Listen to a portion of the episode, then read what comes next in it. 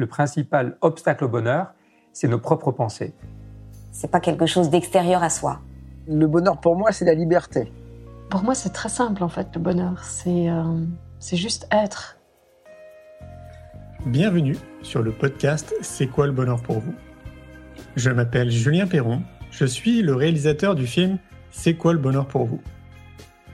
Pendant plus de 4 ans, je suis parti à travers le monde pour interviewer 1500 personnes autour de cette question fondamentale. À travers ce podcast, on parlera bien-être, développement personnel et médecine douce.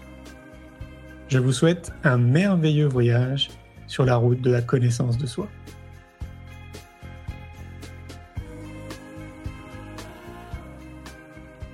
Aujourd'hui, j'ai le plaisir de recevoir Julien Venesson. Julien est issu d'une famille de pharmaciens. Après avoir débuté des études médicales, il obtient une licence de mathématiques et informatique. Il exerce la profession de journaliste scientifique pour plusieurs sites internet, notamment la nutrition.fr et Alternative Bien-être dont il est rédacteur en chef. Je vous souhaite une belle écoute.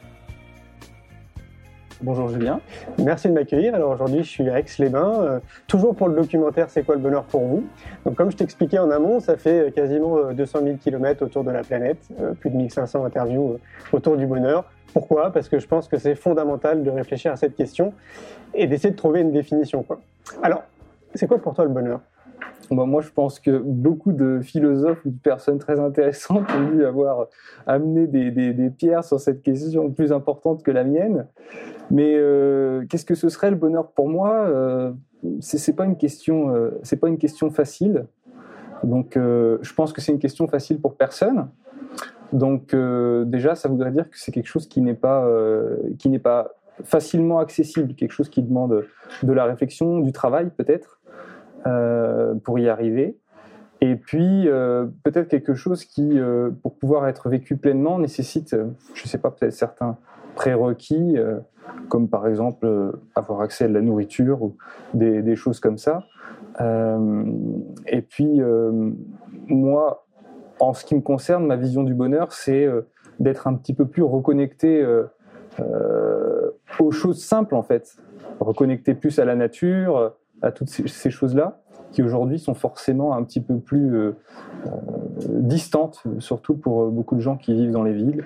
Et puis ça va aussi avec la, société moderne, dans laquelle on a beaucoup de communication, avec la publicité, la télévision, où on essaye de, on va dire peut-être de nous faire penser que le bonheur va être, je sais pas, dans l'achat de certaines choses ou le, fait de pratiquer certaines choses ou voilà, de rentrer dans un schéma de consommation qui est peut-être pas forcément, c'est peut-être pas forcément un bonheur vrai dans le sens où euh, quand, on, quand on suit ces principes-là, on peut avoir un bonheur, mais il est souvent de courte durée. c'est tout le conditionnement sociétal. Voilà. On nous fait croire qu'on est heureux parce qu'on possède. Par exemple. C'est vrai. Est-ce que tu peux nous expliquer assez rapidement ton parcours? Bah, je ne sais pas quel parcours, parce qu'on a tous des parcours euh, professionnels, personnels, on a tout un tas de parcours euh, différents qui sont. Euh, Qu'est-ce qui t'a amené à être aujourd'hui à Aix-les-Bains alors, ce qui m'a amené aujourd'hui à Aix-les-Bains, bah, c'est ma passion pour la nutrition, probablement, donc qui est venue avec des problèmes de santé quand j'étais plus jeune. Et puis, oui, bah, je pense que c'est ça, a priori, ce, que je raconte en nutrition a l'air d'intéresser certaines personnes, en tout cas d'aider certaines personnes, ce que j'espère. Oui, tu fais partie des experts. Bah, je ne sais pas si je suis un expert, en tout cas j'essaye d'apporter euh, ma pierre à l'édifice sur euh, le sujet de la santé qui aujourd'hui est devenu très complexe. Parce que euh, on parlait il y, a, un instant de la nécessité d'avoir de, certains prérequis peut-être pour vivre le bonheur, comme un accès à l'alimentation. Euh, et aujourd'hui, un accès à l'alimentation, même dans les pays riches, en fait, c'est quelque chose de complexe, parce que c'est plus simplement euh, se nourrir, c'est aussi euh, apporter des aliments sains. Et bien manger, quoi. Voilà, c'est quelque chose qui est devenu très compliqué. Je suis d'accord avec toi. C'est vrai qu'on nous dit essayer de bien manger, mais quand tu commences à mettre le nez dedans et, et de vouloir justement bien manger, bah, il y a encore, euh, à mon sens, toute une forme de déconditionnement à avoir. Il faut changer euh, tous nos schémas de, bah, de ce qu'on nous a appris mm. et, repartir de zéro. Donc, c'est des conseils que tu donnes, c'est ça, à travers ton, ton activité professionnelle Oui, surtout à travers mes livres, puis Mhm. euh, Alternative Bien-être, dont je suis le rédacteur en chef, qui est un magazine dédié à, à la santé en général. Et effectivement, ce qu'on qu'on est en train de, de dire, ça va aussi dans le sens que euh, euh, le bonheur aujourd'hui, c'est quelque chose de plus difficile à obtenir, je pense, que avant. Je pense que ça demande plus de, de combativité, ça demande plus d'efforts, justement pour se débarrasser de certains, certains carcans ou, ou essayer d'acquérir une certaine liberté. Par exemple, euh, moi, je suis allé m'installer euh, euh, aujourd'hui à la campagne pour vivre justement plus près de la nature, plus en accord avec mes convictions personnelles. Et c'est quelque chose qui est pas évident. Beaucoup de gens ne peuvent pas le faire parce qu'ils ont un emploi qui est forcément en ville, par exemple. Et donc, il y a une vraie difficulté par rapport à ça. Tu veux dire que ce serait lié au fait que la- notre démographie euh, augmente euh, au jour le jour de manière trop, trop importante et donc du coup on est, on est restreint à être en ville et euh, l'accès à la campagne devient difficile quoi. Non, je pense pas que ce soit une question de démographie. Je pense que c'est plutôt une question de, de société, de la manière dont la société s'est créée. Euh, avec, euh, ben, on voit bien qu'on a une économie qui se développe beaucoup sur le tertiaire, par exemple. Mm. Euh, C'était pas une obligation, ça aurait pu se faire autrement. Donc, euh, il y, a- il y a plein de choses euh, qui vont dans, dans ce sens-là. Euh, et puis, j'ai perdu le fil de, ce que je voulais dire. Que tu es à la campagne et que tu es heureux. Bah, J'essaie d'être euh, d'être heureux, ouais. Et en tout cas, je trouve que le fait d'être euh, connecté à la terre, c'est quelque chose qui est important. Quand je dis connecté à la terre, c'est euh, bah, par exemple euh, voilà, d'être dans un jardin, pouvoir faire pousser ses légumes, des choses comme ça. Pour moi, ça c'est euh, une forme de bonheur. Euh, être capable, euh, je sais pas, de construire sa maison, rénover sa maison. C'est des clair, choses- ouais. En fait, c'est les choses, toutes les choses simples dont on a besoin pour survivre. L'habitat, la nourriture, toutes ces choses-là, arriver à, à les créer ou à être à- à proche d'elles, c'est quelque chose qui apporte beaucoup de bonheur. Ouais, tu prêches un convaincu, c'est-à-dire que tu fais de la permaculture? Alors oui, on peut dire ça. euh, Le, terme euh, a l'air parfois réservé à certaines pratiques précises, mais en tout cas, euh, oui, j'essaye de, de- de pratiquer un petit peu dans ce sens-là. Donc si je suis ton raisonnement, il y a un lien très intime entre le bonheur et la santé? Ah bah oui, je pense. euh, après, on n'est pas obli obliga- on, on peut être heureux sans être en bonne santé, mais c'est quand même, euh, c'est quand même quelque chose qui facilite énormément, euh, énormément les choses parce que la santé, c'est ce qui nous permet de profiter de tout le reste. En fait, on a besoin de la santé, on a besoin d'un corps physique qui nous permet ensuite de, de- de développer notre corps spirituel, par exemple. Et, donc, euh, donc, en ce sens-là, oui, c'est extrêmement important. Est-ce que tu ne penses pas qu'on gagnerait un petit peu de temps, parce qu'on on parle de conditionnement, à, à revoir notre système euh, d'éducation, le système éducatif? Oh, si, probablement. Ouais, On est d'accord hein je crois qu'il n'y a pas que le système éducatif qui devrait être revu.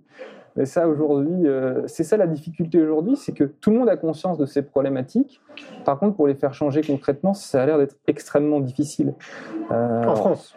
En France, mais peut-être pas qu'en France. hein. Je pense qu'il y a, il y a, il y a peut-être aussi de plus en plus un clivage entre euh, certaines élites politiques et euh, le peuple, entre guillemets, qui lui a conscience de certaines ré- euh, réalités, Mm. certaines problématiques, et ça ne se transmet pas euh, de manière euh, directe vers le haut.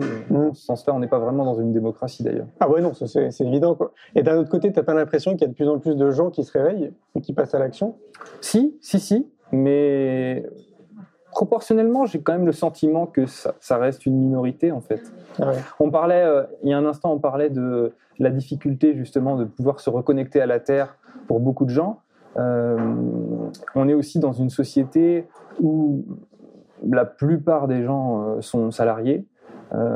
Ils doivent suivre un certain schéma qui n'est pas forcément le leur, euh, avec des contraintes qui peuvent être extrêmement importantes et difficiles en termes d'heures de travail, en termes de pression psychologique, qui sont énormément d'obstacles au bonheur et qui sont aussi euh, qui de- demandent du coup une combativité encore plus grande et, ça, ça devient extrêmement compliqué. Donc du coup, euh, comme le bonheur nécessite pour beaucoup d'entre nous a priori une certaine recherche, un certain travail, Mhm. si on n'a même pas le temps de faire cette recherche-là Mhm. euh, quand on est dans un Ouais, clairement. voilà, enfin dans, dans ce, ce type de Dans le schéma, on va dire, un peu classique de tout le monde. Quoi. Non, je ne sais pas si c'est le schéma classique de tout le monde, mais euh, euh, dans un certain schéma, euh, en tout cas euh, difficile. C'est un schéma difficile. Tu vois, moi, je pense que justement, enfin, c'est un constat qui est peut-être très perso. Mmh. Euh, J'ai vraiment l'impression que tout part de l'éducation. C'est-à-dire que si on veut un nouveau paradigme, si on veut changer les choses, il faut changer notre modèle euh, éducatif. Donc l'éducation nationale, hein, très clairement. Mmh. Et je me dis que si, si justement on fait en sorte de révéler l'être qu'on est euh, le plus tôt possible, comprendre nos émotions, euh, euh, dans quoi on excelle, quel est notre point d'excellence, bah, je pense que ces problématiques ne se poseront même pas parce que déjà d'un point de vue professionnel, on s'orientera vers quelque chose qui nous correspond puisqu'on aura, su l'identifier assez tôt. Voilà un gain de temps, à mon avis, euh, considérable. Oui, c'est possible. C'est sûr que c'est quelque chose de très important. Après, euh, je pense aussi que euh, ce qu'on fait dans la vie euh, professionnelle, notamment, c'est pas forcément quelque chose qu'on peut percevoir euh, jeune, même en y étant bien préparé, parce que c'est aussi les années qui passent qui façonnent ce qu'on a envie de faire plus tard. Donc, euh, il y a une notion de temporalité en fait, Mm. un petit peu là-dedans. Tu à penses pas on ne peut pas se soustraire totalement. D'accord. Tu penses que malgré no- notre plus jeune âge, même si on les accompagne, qu'on essaie de les orienter dans cette direction, malgré tout, ce serait avec l'âge et la maturité Non, bah, c'est sûr que c'est, ça serait mieux de peut-être mieux accompagner que c'est le cas maintenant. Ce que je veux dire par là, c'est que c'est pas parce qu'on va faire ça Mhm. que dans tous les cas, on va permettre à un- quelqu'un de jeune de savoir absolument ce, qu'il va le faire plus tard et ce qui lui correspond bien.